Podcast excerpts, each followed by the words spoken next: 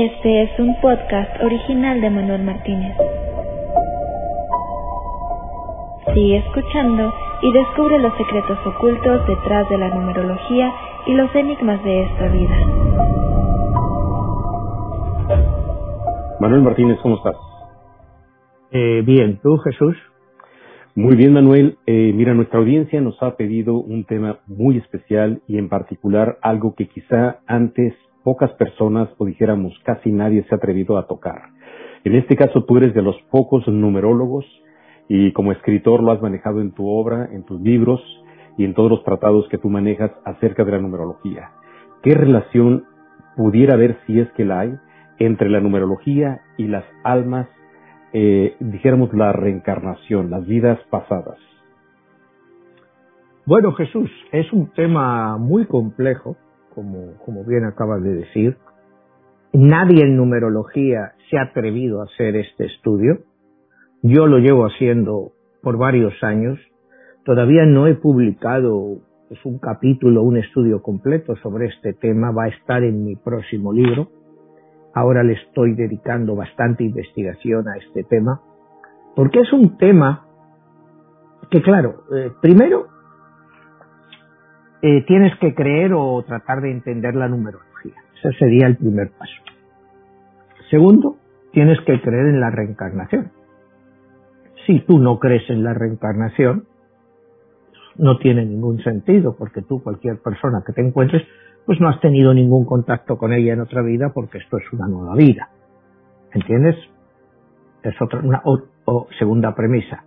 Eh, tercera premisa, eh, tienes que creer en el karma porque con lo que yo te voy a explicar ahora de numerología de vidas pasadas, con las personas que te vas a ir reencontrando en tu vida a través de la numerología, han tenido algún impacto en tu vida. Puede ser positivo o negativo. Mira, una de las cosas que tenemos que hacer es, cuando la gente tiene el mismo número y la misma combinación numerológica, no necesariamente significa que esas personas pueden tener una buena relación.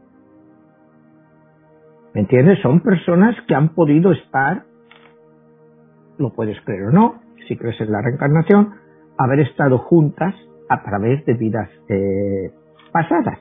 Pero estas vidas no necesariamente han tenido que ser positivas. Igual estas dos almas o estas dos personas eh, han tenido unos problemas brutales. Y en esta vida pueden haber dos cosas, o que vienen para tratar de cerrar ese problema que tuvieron, o para agudizarlo aún más. Porque la herida no se ha cerrado. Igual, pues, no se ha ido cerrando, sino que se ha ido empeorando vida tras vida. Como ves, son estas tres premisas importantes para entender este capítulo del cual vamos a hablar. Y como te digo, yo no pretendo que nadie se lo crea. Cuidado, yo les estoy, voy a explicar estas combinaciones numerológicas por las cuales yo creo que ciertas combinaciones numerológicas aplicadas a nuestra vida eh, nos ayudan a entender algunas personas que entran en nuestras vidas. Esas personas puede ser pues una persona de la cual te enamoras, o puede ser una persona que es tu jefe, o puede ser tu hijo, tu hermano, tu primo, o una persona o amistad muy cercana a ti, que te pueden aportar o te pueden distorsionar la forma en que vives.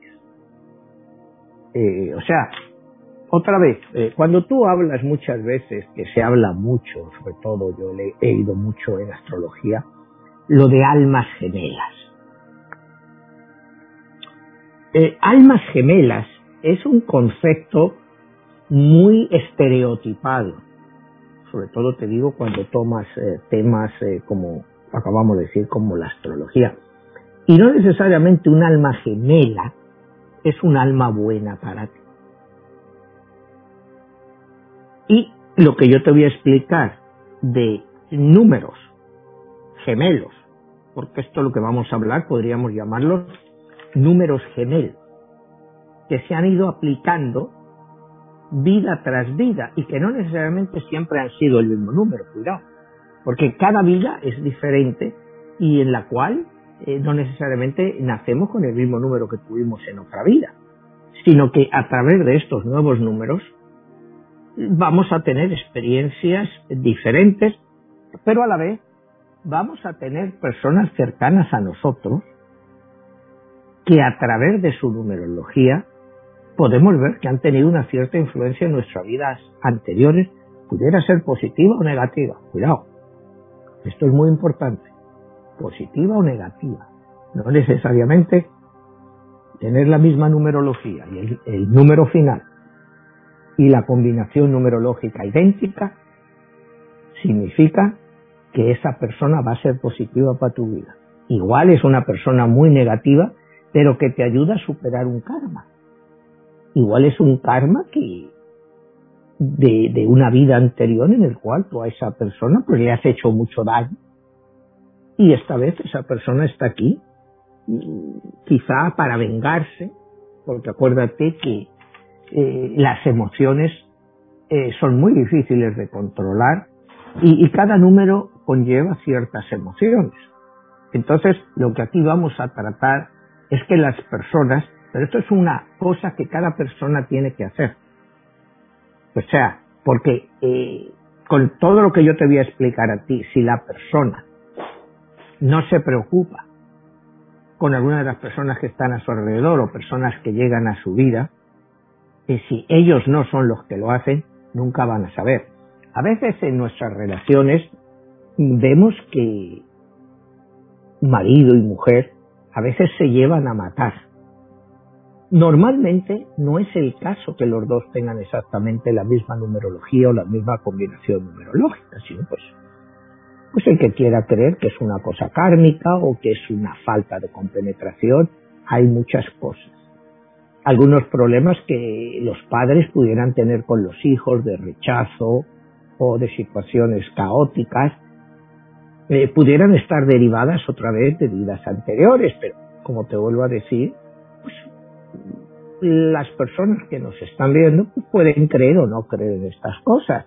Y entonces si no creen en la numerología, pues cualquier cosa que les expliquemos pues carece de sentido para ellos. Me explico entonces, cuando yo te voy a explicar esto, eh, vamos a empezar con un, con un ejemplo. Y es el ejemplo, en este caso, de tú y yo. Tú y yo nos conocimos hace aproximadamente 20 años y yo desde el principio me di cuenta de que tú y yo teníamos exactamente el mismo número y la misma combinación numerológica. Si quieres te pongo el ejemplo para ver si eh, es un poco complicado explicarlo así, pero a ver si nuestros espectadores lo pueden entender. Sí, Manuel. Ahí este, una de las preguntas que nos hace nuestra audiencia es eh, qué características tiene cada número, en este caso que se significa el 1, el 2, el 3 y todo eso, cuando obtienes ese número y cómo se obtiene, qué es exactamente ahorita que nos vas a decir, eh, de, de dónde se obtiene ese número y cuál es la fórmula para hacerlo. Bueno, pues mira, la fórmula pues la hemos explicado muchas veces, tienes que sumar tu fecha de nacimiento. En este caso íbamos a hablar de tu fecha de nacimiento. El 7-1 del año 1967. O sea, julio 1, 1967. Cuando tú sumas el 7 más 1, el 1, el 9, el 6 y el 7, te da 31. A 31 tienes que sumar los dos números para dejarlo en una sola cifra. En este caso, 3 más 1 igual a 4. Tú de nacimiento eres exactamente un número 4. Pero, como tú, como un número 4, hay el 11% de la población. El 11% de la población, porque si vamos del 1 al 9, pues aproximadamente el 11% de la población es del número 1 al 9, 11 por 9, 99. Quizá la diferencia hay personas que puedan ser, más personas que puedan ser un número 2 o un número 3, pero el porcentaje es mínimo. Normalmente podemos decir que el 11% de la población mundial eh, tiene nuestro número de nacimiento. ¿Eso qué significa? Que tú para llegar a un número normalmente tienes tres alternativas. En tu caso, el número 4. Al número 4 podríamos llegar de tres formas. Con un número 13, que diera la suma de todos los números 13, 1 más 3 igual a 4. Con el número 22, que sería un número maestro y daría 2 más 2, 4 y con el número 31, que sería 3 más 1, 4. Son los tres números o las tres sumas que te dan el número 4. Lo cual quiere decir que si para ser un número, digamos el 11%, de tres formas, aproximadamente un 3% de la población mundial pudiera ser un alma conectada a la tuya. Pero como eso es todavía mucho más complicado, para que realmente tú fueras parte de ese alma original, se reduciría como mucho la posibilidad de que esa persona se te encontrara a uno en 300. Es decir, tú tienes la posibilidad de encontrar un número 31 equivalente a 4 en una en 300 personas que hay en la Tierra. Para que eso se dé y que esa persona se cruce en tu vida, pues es muy complicado. Como te decía, quizá de cada 300 personas que tú te vas a cruzar en tu vida, una de ellas va a tener tu misma combinación numerológica. Entonces, ahí es donde tú tienes que estar al tanto, porque esa persona está para comunicarse contigo para bien o para mal. Como te vuelvo a decir, puede ser que te aporte algo o que al contrario venga a tratar de fastidiarte o de hacerte la vida muy complicada. Por lo que te digo, eh, pudieran ser problemas kármicos y problemas de relaciones en vidas anteriores. Todo esto, te digo, siempre y cuando creas en eso. Si tú no crees en eso y no crees en la numerología o que te puede ayudar, pues todo lo que te estoy contando, pues es prácticamente curiosidad para ti. Realmente no le vas a poner atención. ¿Cómo he llegado a esta conclusión?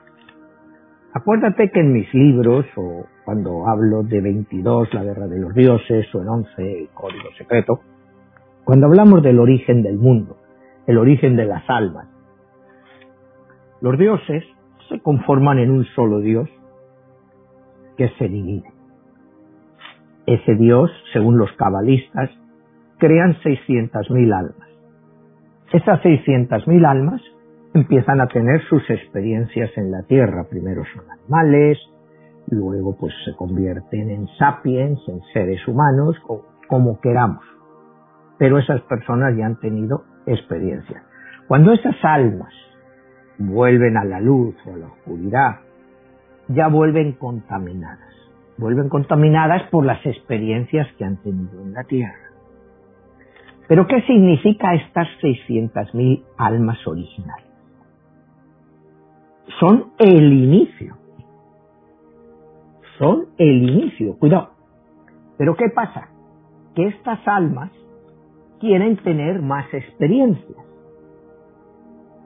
Y como un alma sola, pues no puede tener todas experiencias, porque a través de todas las reencarnaciones el tiempo típico de una reencarnación, según los Rosacruces, es un periodo, como hemos hablado, de 144 años, de los cuales, digamos, si tú te mueres a los 80 años, te vas a pasar 64 años en la otra vida, en el cielo, en el infierno, en el purgatorio, en la luz, en la oscuridad, donde las personas que nos están viendo crean que va el alma, para luego iniciar otra vez una reencarnación. Es decir, es un ciclo, 12, 12, 144 años, es el ciclo de reencarnación Rosa Cruz. Acuérdate que tú y yo hemos hablado del ciclo budista, que es 49 días, más o menos lo que es como muchísimo más rápido. Yo creo más en el ciclo Rosa Cruz, creo más en un periodo de transición donde el alma pues está pasando eh, un tiempo. Acuérdate que aquí cuando hablamos de la cábala, eh, los cabalistas creen que cuando la persona muere, una parte de su alma todavía se queda en el cuerpo, la parte pequeña, y es por ello la razón de enterrar a los muertos y de visitarlos y de darles pues una cierta atención. Yo creo que que sí, que parte de tu alma, muchas veces lo que tú haces después de muerto, antes de volver a la luz o a la oscuridad, sueltas parte de ese alma para volver. Y muchas partes es la parte más dolorosa. Por eso conocemos el mundo de los fantasmas, que no son más que almas, no necesariamente un alma completo, sino el resto de un alma, viviendo una situación muy compleja. Es decir, si tú te vas al oriente, en el oriente creen que, por ejemplo, una persona que se ha suicidado, su alma se queda ahí repitiendo el acto del suicidio eternamente. Por eso cuando ves alguna película de estas coreana o japonesa, es por ejemplo, no me acuerdo cuál era, me parece que era eh, una de estas que se hizo famosa, The Grudge, o una de estas que se había suicidado un muchacho tirado por la ventana y que cuando esta muchacha pasaba por ahí siempre veía el mismo acto de un muchacho saltando por la ventana y esto era siempre haciendo lo mismo. Bueno, yo creo en el concepto ese de que tú dejas la parte más dolorosa de tu alma, te la dejas como fuera.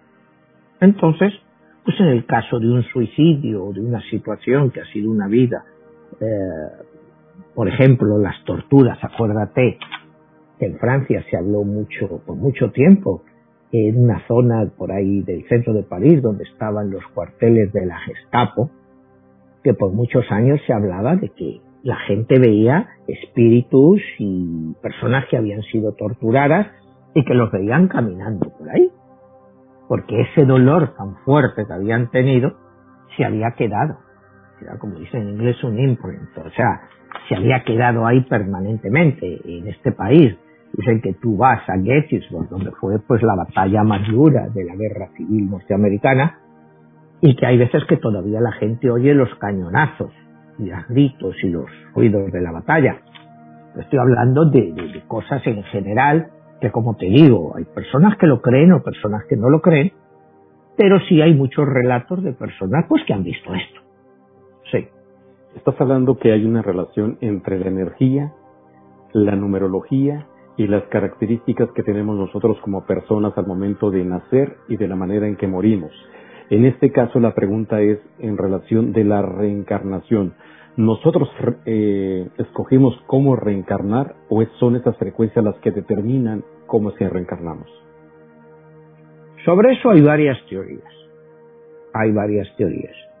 Hay la más común, es la que te dice que tú mismo escoges tu reencarnación, escoges el lugar donde quieres nacer, e incluso hay quien te dice que escoges hasta tus padres, porque te van a dar pues una serie de valores o no valores para que tú continúes tu experiencia en la tierra.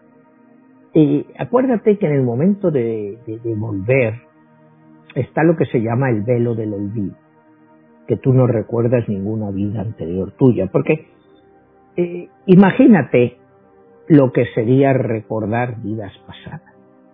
Te haría imposible vivir esta vida porque estarías consumido, la mayoría de la gente, por inmensos problemas de las cosas que has hecho mal. Imagínate que tú has matado a alguien. Pues la mayoría de las almas en alguna vida han matado a alguien. O sea, por circunstancias, puede ser un, matar a alguien pues, por una circunstancia casual, o porque lo has querido matar, o matar en una guerra, en una batalla, o sea, estamos hablando de periodos de historia que conocemos de muchos miles de años. Entonces, cuando yo te voy al origen de las almas, me estoy volviendo muchos miles y miles de años atrás. Eh, sería estar hablando de cuándo es el origen de estas almas. Si estamos hablando ya eh, del Homo erectus, o ya del Homo sapiens, eh, y ya las almas estaban ahí con experiencia, porque las almas primero experimentaron dentro de los animales. Por eso es por lo que eh, a veces te dicen los, humanos o sapiens, como quieras llamar, pues muchas veces eh, tenemos características animales. O sea, pero peor que los animales, porque los animales, por ejemplo, no torturan. Yo lo que he leído es que el único animal que se conoce que quizá torture es la hiena, que puede torturar así para hacerle sufrir mal a sus víctimas, pero tú nunca has visto a un león, un elefante o a un rinoceronte eh, torturar a un animal al que han derrotado, ¿no? Normalmente los animales matan para comer o para defenderse porque creen que les están invadiendo su territorio. Los pocos animales que quedan ya que nos puedan demostrar eso, ¿no? Porque el sapiens como depredador ha acabado con todos ellos. Entonces, a pesar de todo esto, pues los animales nos enseñan ciertas cosas. Aunque, como te digo, hoy en día son muy, muy difíciles de ver, ¿no? Porque lo que van quedando de las reservas de animales, pues cada día son menos. Pero bueno, volviendo a las almas. Cuando estas almas deciden que van a volver, normalmente vienen con un propósito. Normalmente, no necesariamente tú enganchas con la vida anterior, sino que igual te vas dos o tres siglos atrás para una cosa que dejaste pendiente. Entonces, de la cual en las dos o tres reencarnaciones que ya has tenido, quizás ya has aprendido más y estás preparado para solucionar algo que dejaste pendiente entonces. Para darte un ejemplo más fácil. Digamos, yo me muero a los 84 años, eh, estoy 60 años en en la otra vida, cuando vuelva, no voy a enroscar directamente con lo que yo he dejado pendiente en esta vida. Porque está como demasiado reciente. Y el alma necesita un tiempo para curarse. Entonces quizás escoja algo que tengo pendiente de hace 300 años, con lo cual, a través de respectivas reencarnaciones, ya he aprendido y estoy más preparado a enfrentarme a ello. No sé si el concepto este es fácil de entender, eh, porque yo lo he oído, si hay personas que te explican esto, pero yo creo que soy de los que más me he metido en este tema, ¿no? Que la reencarnación, por eso, eh, una reencarnación inmediata eh, sería solo una reencarnación de odio. Si pongámonos el caso budista, 49 días después. ¿Por qué me cuesta mucho? Cuidado, cuidado, que hay almas para todo, ¿eh? Cuidado, te digo, un alma que sigue una pauta debe de estar los 144 años, pero no necesariamente. El concepto budista puede ser muy válido. De 49 años y que el alma automáticamente pasa, no el alma, porque los budistas no creen en el alma. La energía, lo que se reencarne, pasa automáticamente al nuevo cuerpo. Pero ¿cuál es el problema de eso que yo veo? Es el odio. El odio que llevas acumulando, ¿no? Porque imagínate que tú eres, estás eh, Israel y Palestina, o Israel y el mundo árabe, y a ti te han puesto una bomba y te han matado a ocho ciudadanos israelitas. Esa persona que se quiere reencarnar inmediatamente está lleno de odio. Porque ha muerto brutalmente y lo que busca es vengarse. Entonces automáticamente eh, su alma entra dentro del primer cuerpo disponible, dentro de la zona geográfica en la cual él se quiere reencarnar, pero quiere llevar a cabo su venganza. O sea, sí. ahí pudiera entrar esa parte que venimos con una frecuencia vibracional este, que vienes a tu, a la revancha del ojo por ojo, al diente por diente? Sí, claro, claro, porque ese alma no ha tenido tiempo de soltar todo eso. Por eso es la necesidad de pasar un tiempo en el otro lado, en el cual, pues, el otro lado, pues, por lo que nos cuentan o por lo que yo he visto, es un lugar de aprendizaje, donde tú vas a aprender pues, todo lo que has hecho mal. Y normalmente el odio después de ese tiempo de aprendizaje, pues desaparece. Hay almas que no, cuidado. Porque a medida que más va reencarnando, cada vez se hace más difícil para el alma volver al estado original. Cada vez es más complicado. Pero te voy a explicar un poco cómo se hacen estas almas? ¿no? Si partamos de, de la idea cabalística de que los dioses o Dios cuando se hace uno crea 600.000 almas. Bueno, pues al poco del principio de la creación, pues esas 600.000 almas pues ya han ocupado primero animales y después algún ser humano. Y esas almas quieren más experiencia, que de uno en uno pues les va a ser muy difícil. ¿Qué pasa entonces? Que esas almas empiezan a multiplicarse. De cada alma original se convierte en 10. O sea, tú sueltas 10 pedazos de tu alma y ya pues tenemos 6 millones de almas. ¿Cómo explico yo este ejemplo en mis libros? El alma original está completamente ligada con Dios, con el creador, con los creadores, están totalmente ligadas porque son parte del proceso original. En el momento en que esas diez almas, esas almas se convierten en diez, empiezan a distanciarse de la creación original. Y te pongo un ejemplo terreno. Digamos que tú tienes, no sé, una franquicia de, de, de por ejemplo, de sándwiches. Te va muy bien y tú decides ampliarla a 10. Automáticamente, el control que tú tienes sobre esas 10 franquicias no es el mismo que tú tenías sobre una. ¿Me entiendes? Ya no es el mismo. Ya tiene que estar una persona cuidando 10 tiendas en vez de una. O sea, muchas más cosas pueden pasar. ¿Qué pasa entonces? Pues que se te van alejando más y más. Y eso es lo mismo que pasa con las almas. A medida que las almas se multiplican, se van alejando más de Dios, del creador original. Porque esas almas primero son 10, pero después se vuelven otra vez a multiplicar por otros 10 y ya son 100 por cada alma original. Es decir, de las 600.000 almas, pues ya hay 6 millones. 60 millones, perdón. Ya son 60 millones. Entonces, claro, el mismo ejemplo de un Subway, de la tienda de... No es lo mismo vigilar primero una, luego diez, y ahora vigilar cien tiendas. Lógicamente, tu impacto sobre las cien tiendas va a ser mucho mayor, mucho menor que el impacto original que tenías sobre uno. Pero ¿qué pasa? Que las almas quieren seguir expandiéndose y se multiplican otras diez veces. Entonces, las que ya eran cien se multiplican diez veces y se convierten en mil.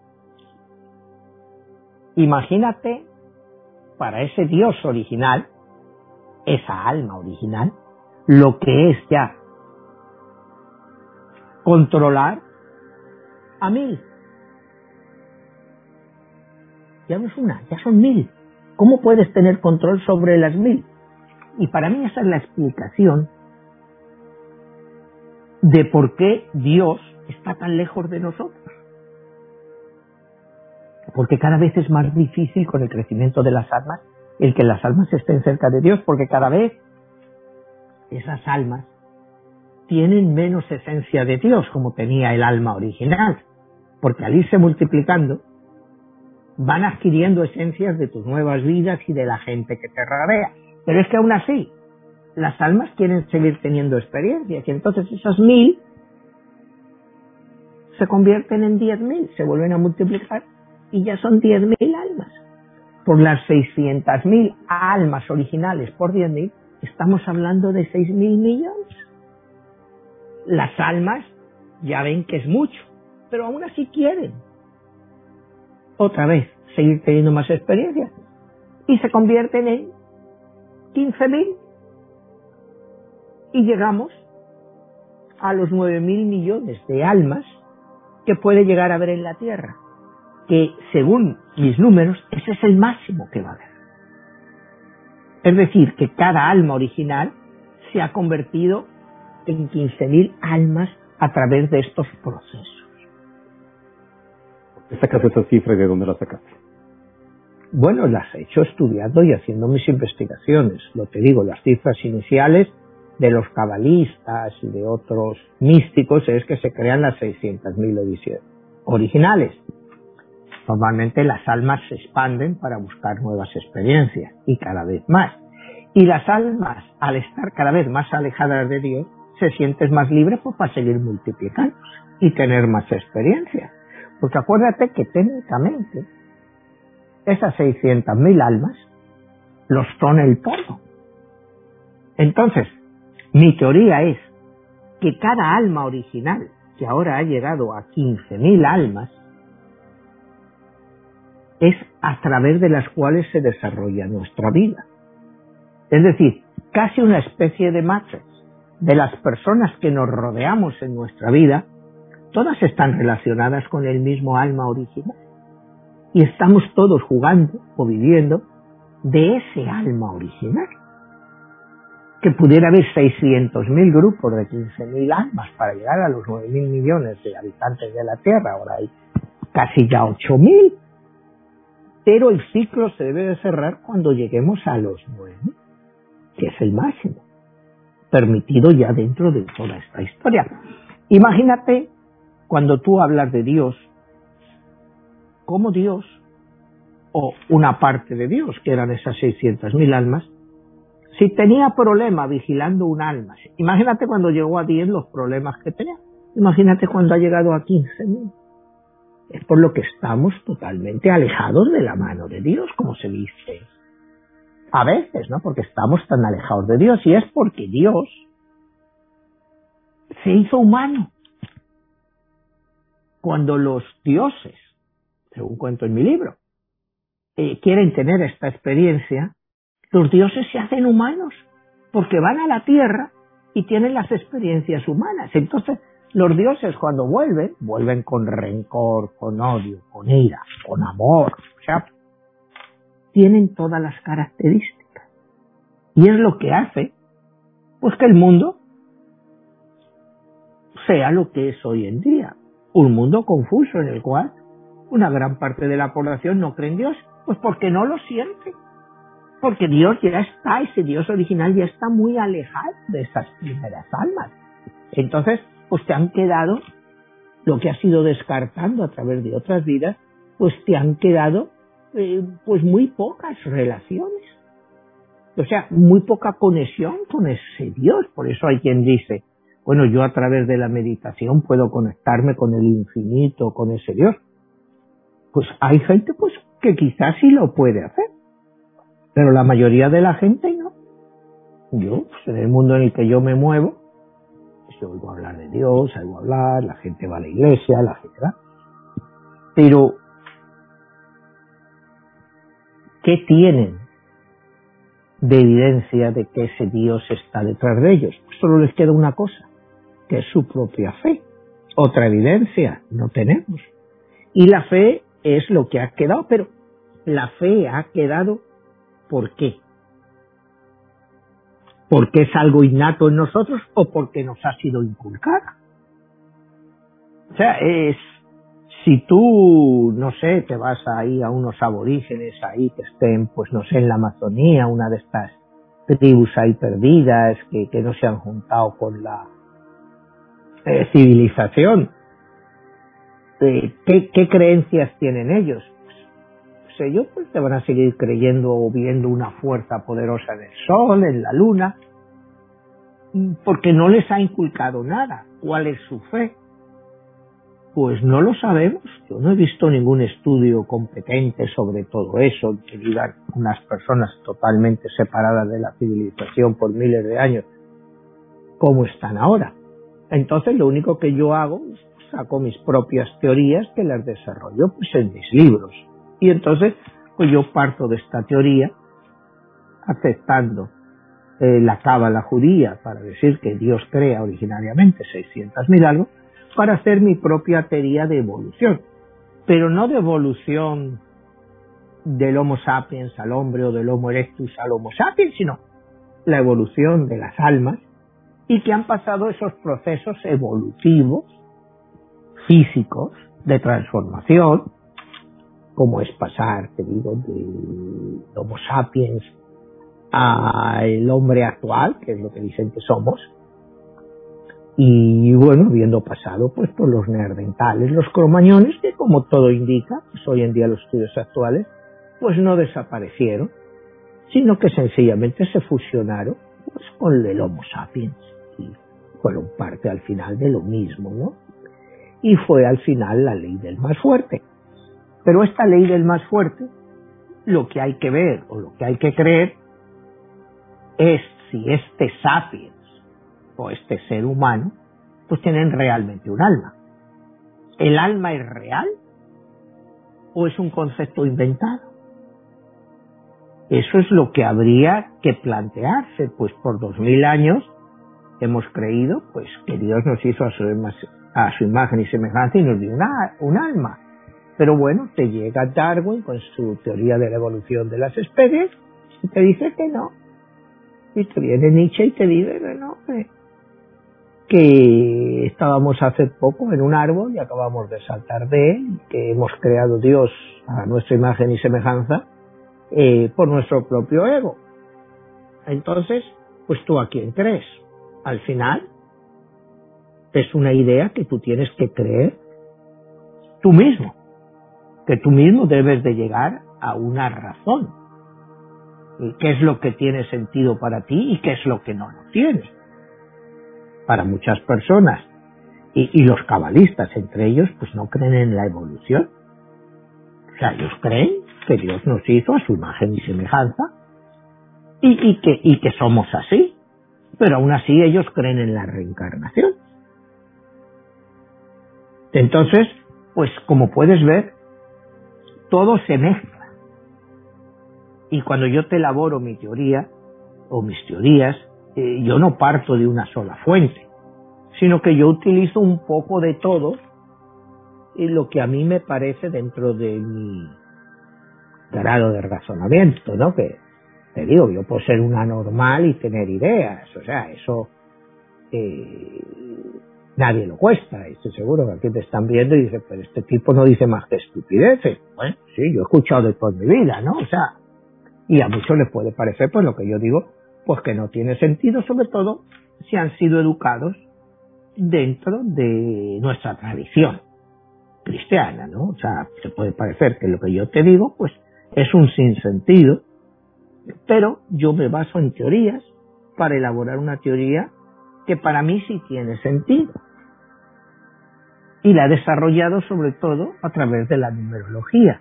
¿Cómo podemos encontrar restos de nuestras vidas pasadas a través de la numerología?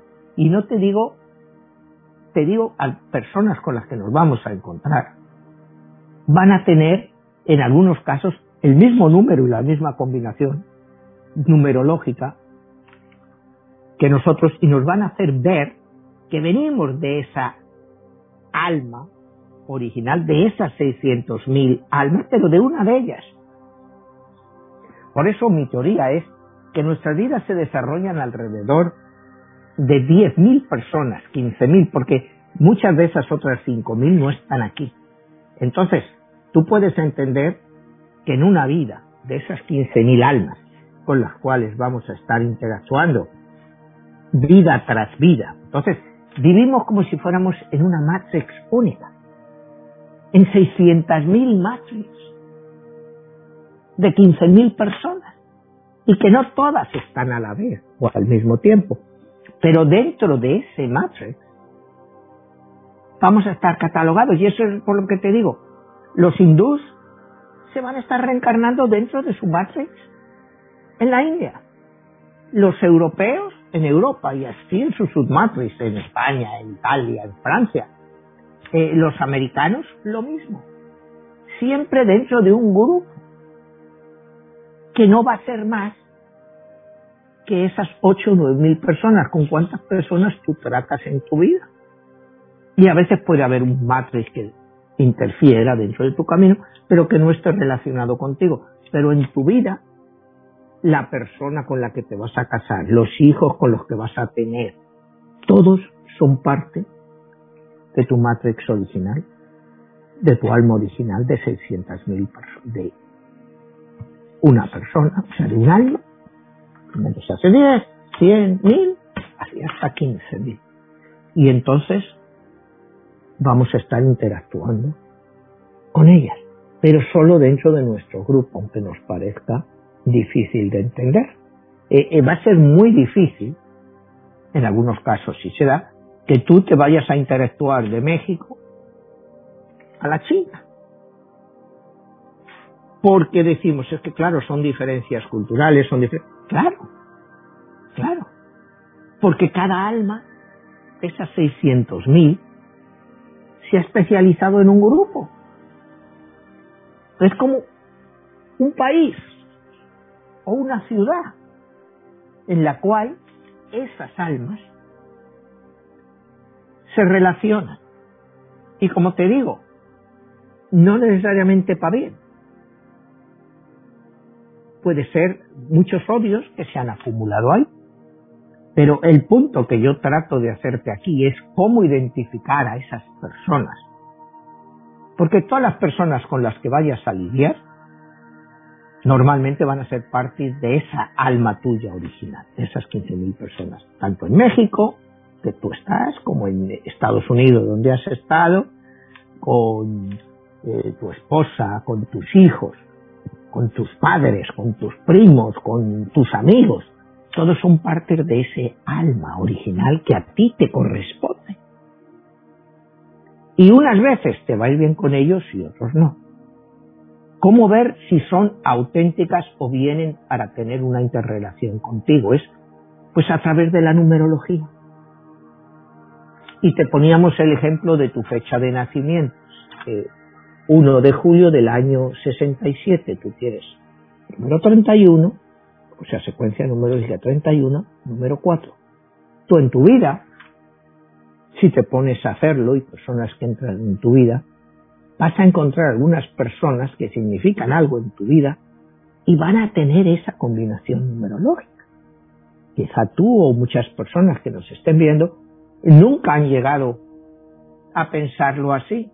A mí me ha llevado muchísimos años poder encontrar esta matriz o este parámetro o este eh, y creo que es real. Como te digo, yo no pretendo que nadie se lo crea. Pero tú te vas a encontrar personas que son no necesariamente iguales a ti, ni de la misma edad, ni igual es tu padre o tu madre o tu primo, o, el amigo que encuentras en la escuela.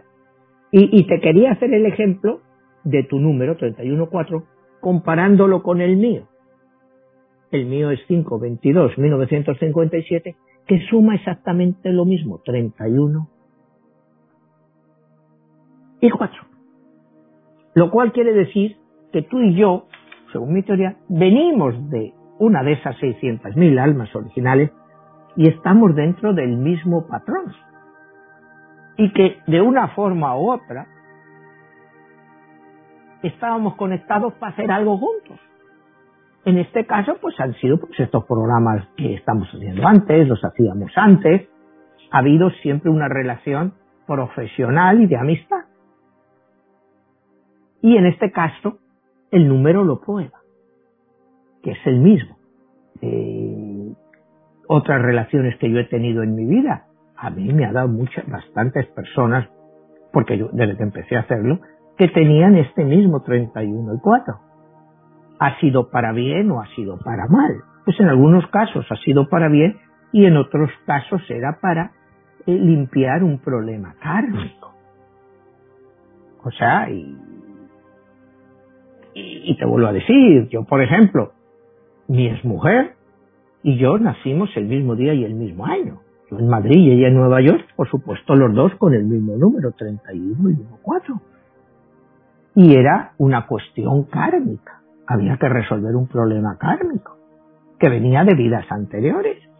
Y, y acabó mal, acabó muy mal. O sea, otra persona hubiera pensado, yo al principio, yo tenía veintitantos años, digo, es mi alma gemela pues vaya alma gemela, pero sí es tu alma original. Porque un alma gemela no necesariamente es un alma buena para ti. E-, ese es el concepto que creo que mucha gente está muy equivocada. Tú oyes a, te digo, cosas de estas astrológicas que tú ves y dicen, ay, es que estoy buscando mi alma gemela. Pues cuidado lo que buscas, porque verás cómo la encuentres, cómo te puede ir con tu alma gemela.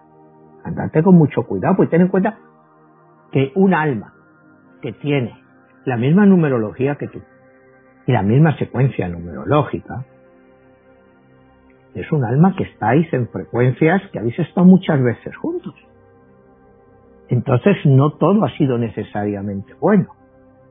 En muchos casos se tiene pues a vengarse o uno lo llama venganza, otro lo llama hacer justicia. En la cábala, pues, eso se menciona muchas veces, pues, que lo que has hecho pues te vuelve y, y de una forma diferente. Pero vas a, por ejemplo, hay un capítulo en mi libro que es, explico un cuento de la cábala de un señor, pues que ha hecho mucho dinero y va un día, eh, siglo XVIII, XIX, va en su caballo con todo su oro y le asalta un ladrón y le roba todo el oro. Y se da cuenta de que él en una vida anterior a ese mismo señor que ahora le ha asaltado, él le había robado también sus tierras. O sea, caso cabalístico, o sea, te lo puedes creer o no creer, también hay mucho cuento en todo esto, pero es un poco para darte el ejemplo de que un alma gemela no es necesariamente un alma buena para las personas. Si tú estás, como yo te digo, tú tienes un 31-4 igual que yo, pues lo vamos a encontrar en nuestra vida. Yo igual me encuentro personas que tú nunca vas a conocer y que tienen esta misma numerología. Pero que esas personas, pues a través de la numerología tú puedes identificarla como alguien que ha sido parte de ti en una vida pasada, con la cual tú ya has tenido una relación, que te vuelvo a decir, puede haber sido una relación amorosa, una relación de odio, padre o hijo, madre, o sea, que de una forma u otra has estado relacionado. Una relación padres-hijos, cuando un hijo nace exactamente con el mismo número y la misma combinación numerológica que tú. Es algo que puede ser de dos formas. Puede ser una relación súper especial, padre-hijo, madre-hijo, madre-hija, o puede ser una relación de total incomprensión. Y te digo, y no es muy común, encontrarlo en las familias, que tus hijos sean la misma numerología que tú, sobre todo la misma combinación numerológica. Y sin embargo, pues yo conozco casos. Manuel, ese punto que estás mencionando ahorita a nivel de las relaciones familiares, la numerología que hay, la pregunta sería, eh, ¿qué números, eh, bueno, hablas del 1, 2, 3, casi hasta sucesivamente hasta el número 9, que es sumar todos esos números para que nos dé cualquier cifra de estas? La pregunta es, ¿cuál es este, la característica que te hace un número eh, que sea antagónico a ti, que sea contrario a ti o que sea afín? Y en este caso, si es antagónico o es afín, bien lo decías hace un rato, que a veces las cosas que más te puedan estar dañando son las que mejor te puedan estar ayudando. Bueno, mira, un número por sí mismo no es necesariamente antagónico con nada. Lo que yo te estoy hablando es de una combinación numerológica que es mucho más complicada que un número. Acuérdate que hemos dicho que el 11% de la población es del 1 al 9. 1, 2, 3, 4, 5, 6, 7, 8, 9, 11% de las personas es un 1, o es un 2, o es un 9, o tal. La combinación numerológica de ese 9 puede ser 36, 45 o 18. Es lo que hace realmente la diferencia. Ahí es donde viene la diferencia. Si te damos, tú eres un número 9, viniendo de 27, que tú sumas a 27 y tú eres 2 más 7, 9, y tu hijo, 30 años más joven que tú, tiene la misma combinación numerológica de 27, 2 más 7 igual a 9, puede ser una relación fantástica o puede ser una relación horrorosa. Porque tú no sabes a lo que ha venido tu hijo. Si para desafiarte o para seguir creciendo contigo. O sea, te digo, eh, son conceptos, te digo, difíciles de aplicar y sobre todo en nuestra vida y por los cuales pues yo no quiero que nadie se deje influenciar. Yo lo único que te estoy dando es una idea de cómo estos números de vidas pasadas, que son cuando se convierten en, pueden ser absolutamente kármicos, partiendo de que creas en el karma otra vez. Y cómo nos pueden afectar, digamos, mañana tú estás aplicando para un trabajo y tu jefe o tu jefa pues, sabes tu fecha de nacimiento y da tu 31, que es 4. Tú sabes que esa persona está contigo. Te digo, bueno, ¿lo crees o no lo crees? Yo te digo, según mi, mi teoría, sí, esa persona, si no, no se aparecería en tu vida con ese número. Esa persona, tú tienes que tener un cuidado muy especial. Te digo, si tiene un 31, si tiene un 30, un 32 o un 41, eh, te da igual. O sea, no que te da igual, pero no hay un asunto pendiente positivo o negativo entre vosotros. Te digo, estos números, cuando son iguales en una relación, son muy peligrosos. Son muy peligrosos porque pueden ser extraordinarios, pero también pueden ser nefastos. Y ahí yo te digo, en lo de las almas gemelas. Técnicamente, esa persona es un alma gemela a ti. Porque es un alma gemela porque es de tu misma alma. Y de esas 15.000 almas hasta las que ha crecido. Y, y no todos estáis aquí al mismo tiempo. Pero vosotros en ese momento, tu jefa y tú, o tu jefe y tú, estáis para una situación. Igual, pues tú te portaste muy mal con esa persona en otra vida. Y él te lo va a devolver o ella o le ayudaste y ella ha venido a ayudarte a ti. Lo único que yo trato de, de hacer aquí es un inciso en numerología y cómo los números pueden ayudarnos a ver situaciones diferentes. Porque volvemos a lo mismo, Jesús, si tu jefa nueva es un 31, 4, hay algo. Pero si tu jefa es 32, 33, 27, puede ser también, como te digo, parte de ese alma original, pero que no tiene nada pendiente contigo. Igual lo vais a hacer pendiente en esta vida. Cuidado, porque esto se va creando. Igual esa persona pues decide pues que no le cae bien o que le parece fue bueno, que te va a hacer la vida imposible esa relación saltará a una próxima vida, en la cual vosotros tengáis que enfrentar esa situación. Y la numerología te dirá, ahora es el momento, o estás en esa situación. ¿Qué haces? ¿Cómo tú reaccionarías? Pues o te enfrentas a ella o la huyes. Es como una relación amorosa. Si tú te encuentras con alguien que es 31, ¿quieres enfrentar esa relación? Porque a lo mejor va a ser maravillosa. ¿O no quieres enfrentarla porque puede ser un calvario? Porque eso no lo sabes. Te digo, y eso es en el caso, porque estamos hablando de mucha gente, del tema este de, de almas gemelas, que pudieran verlo así, pero puede ser un caso muy, muy complicado. bueno, ya perfilándonos al final del programa, eh, surge la siguiente inquietud.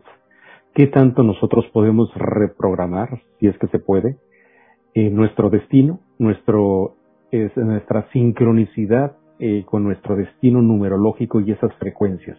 Y si se puede, ¿cómo es que se pudiera hacer para nosotros y con las personas que nos relacionamos? Bueno, eh, que lo puedes hacer, sí lo puedes hacer. Como te decía antes, tú te encuentras con una persona que es 31, en tu caso, pues tienes que mirar quién es esa persona, cuál es la relación que tienes con ella. Reprogramarlo. Si tú ves que desde el principio es conflictivo, salirte de eso. Salirte totalmente porque eso va a acabar muy mal.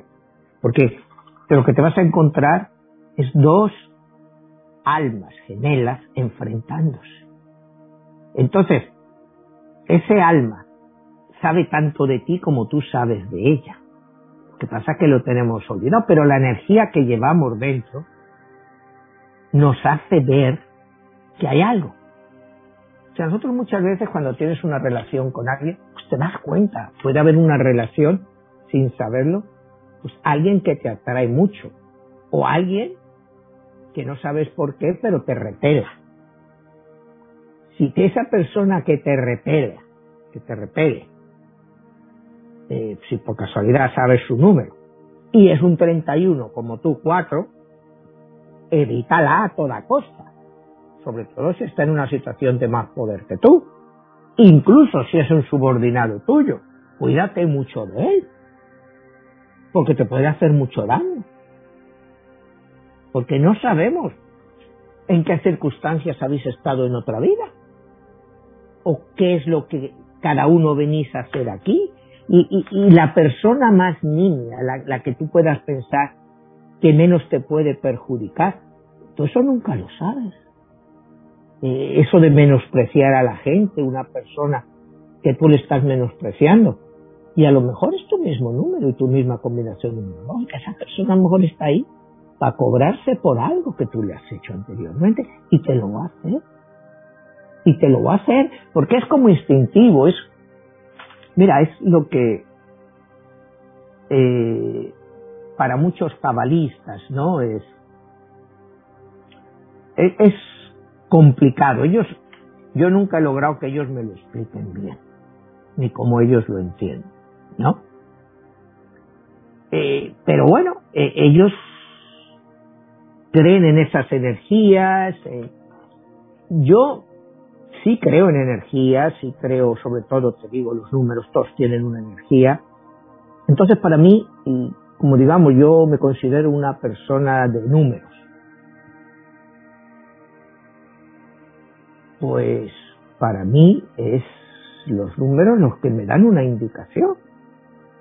Yo veo esto y digo, oye, este número, pues no sé, esto, hay algo, o esa persona te está trayendo un mensaje. Todos estos números que te encuentras, que son como el tuyo, pueden ser poderosísimos, porque te puede estar trayendo un mensaje o escuchar algo que necesitabas, ¿no? Es, eh, como te están diciendo los cabalistas, los cabalistas para mí una de las mejores observaciones o estudios que ellos tienen es lo que ellos llaman el pan de la vergüenza. El pan de la vergüenza es cuando tú le estás dando a alguien algo que no se merece. Digamos, eh, tú tienes un amigo, tú tienes una empresa y tienes un amigo, y tu amigo es un incompetente, totalmente, pero tú le tienes en un puesto de trabajo, le, le das oportunidades, y tu amigo lo único que hace es aprovecharse. Pero tú sientes que tienes que seguir dándole y dándole y dándole. Va a llegar un momento en que esa persona, esa conciencia del alma, se va a volver contra ti. Se va a volver contra ti. Porque está recibiendo algo que no se merece.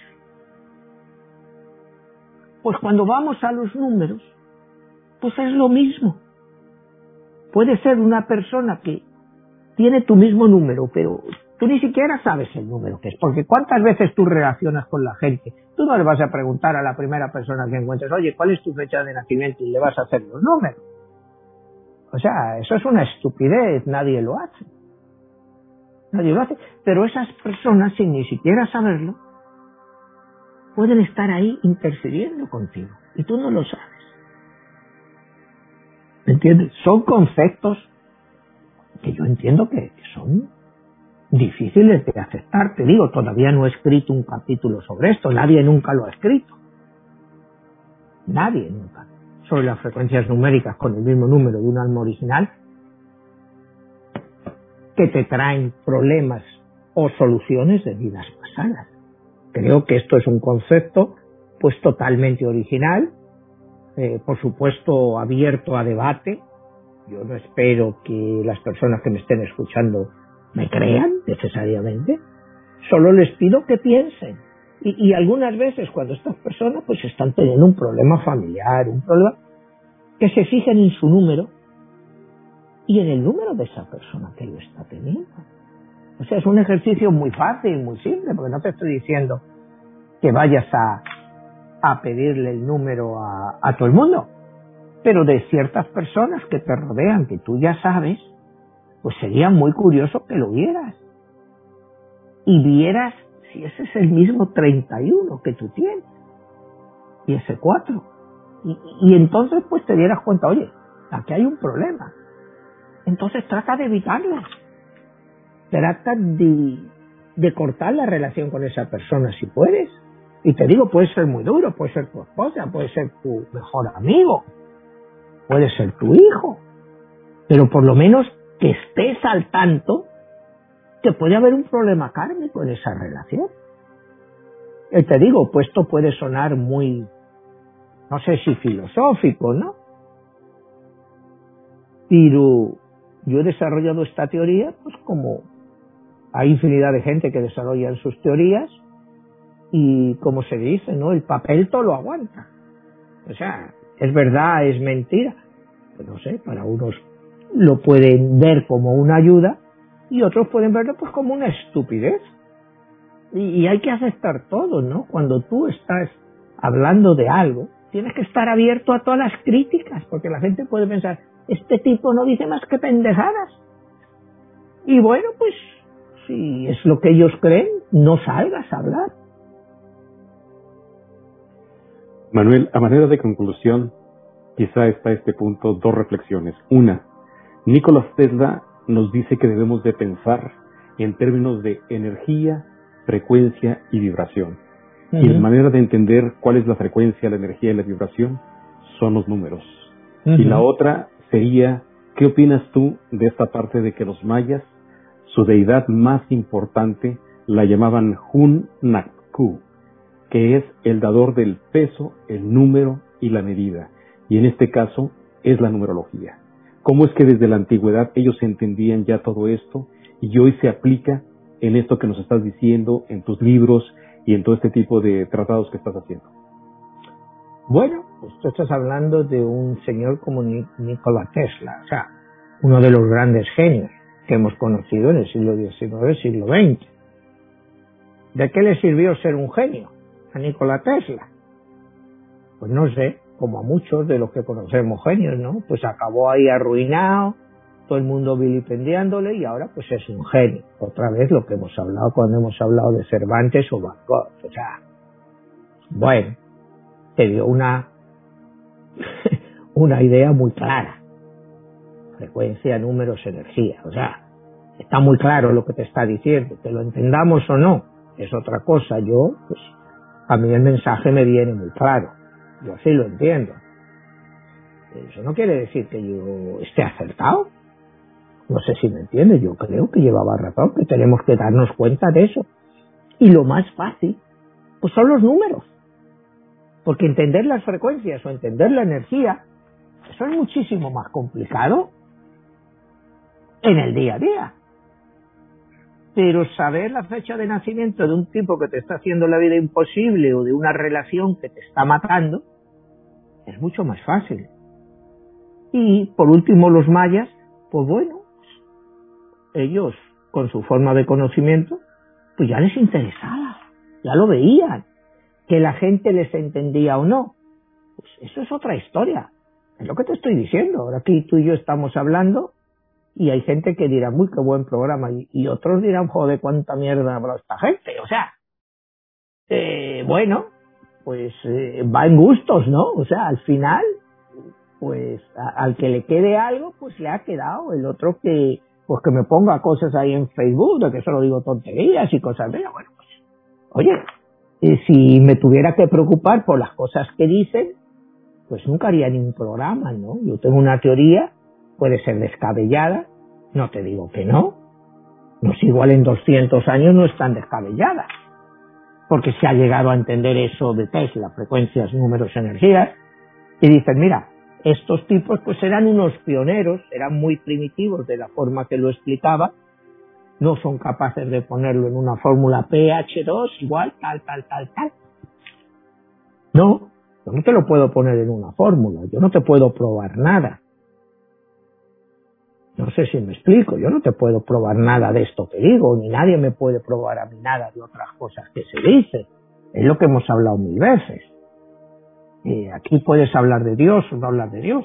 Pues nadie ha podido probar la existencia de Dios, ni tampoco ha podido desaprobar que Dios existe. E, es una incógnita, no existe una fórmula para creerlo.